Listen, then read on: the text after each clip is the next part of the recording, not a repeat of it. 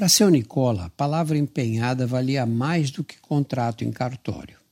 Órfão aos 15 anos, imigrara para o Brasil com a incumbência de sustentar a mãe e seis irmãos menores que haviam ficado na Calábria, como não se cansava de repetir para os seus filhos e os funcionários da gráfica montada por ele depois de 30 anos de trabalho.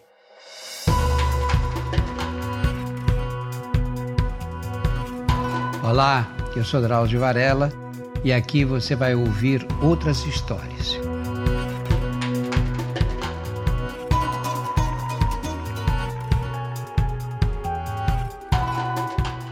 Em São Paulo, seu Nicola conheceu Dona Constância, uma aluna das freiras do Santa Inês nos Campos Elíseos, filha de italianos do norte que não viram com bons olhos o namoro com aquele pobretão calabrense.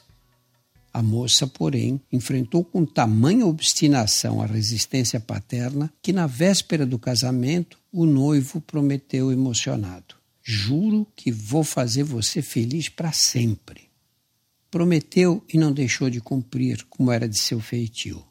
Em mais de 40 anos de vida em comum, Dona Constância podia queixar-se do jeito às vezes ríspido do marido, da rigidez de princípios e da ausência de declarações amorosas, mas da falta de consideração, jamais.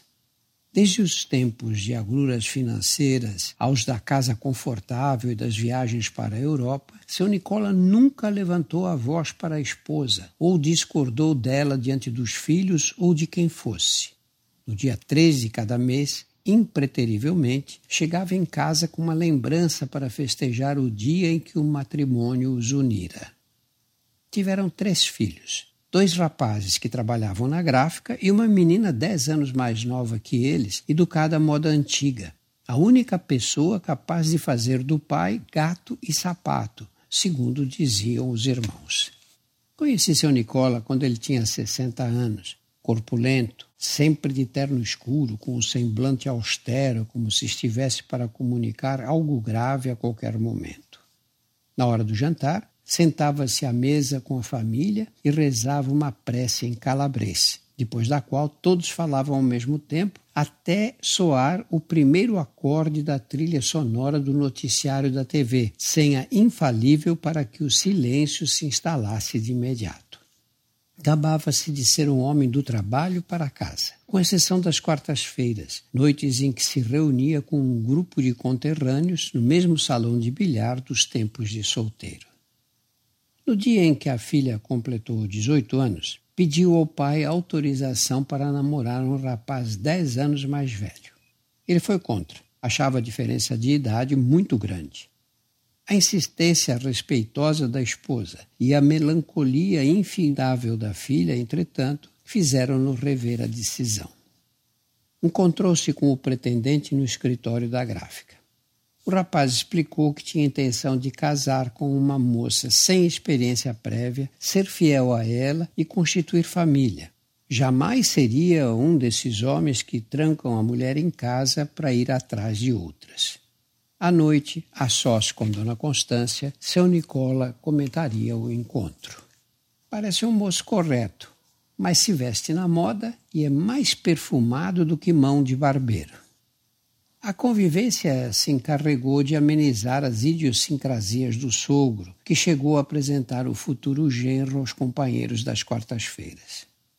Mas a menos de um mês da cerimônia de casamento, a harmonia doméstica foi abalada numa noite em que seu Nicola saiu para o bilhar tradicional. No caminho de volta, como acontecia ocasionalmente, decidiu visitar uma amiga numa casa de tolerância. Estava com ela quando ouviu gritos no quarto vizinho. A mulher berrava que os favores solicitados pelo cliente ela só prestaria por amor a alguém que merecesse jamais a um homem naquele estado.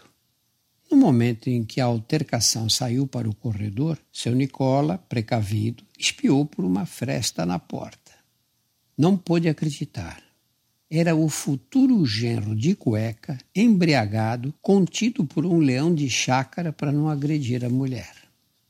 Quando chegou em casa, seu Nicola reuniu a esposa e os filhos.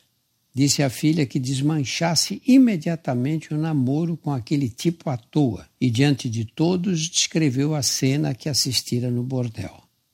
No fim, justificou a sua presença naquele local. Sou um homem de bem, fiel à mãe de vocês, mas tive um momento de fraqueza.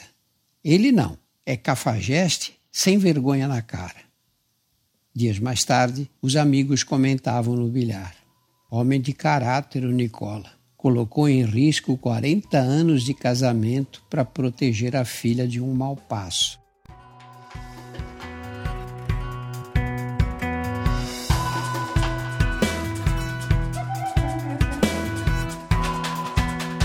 Semanalmente estarei aqui para contar outras histórias.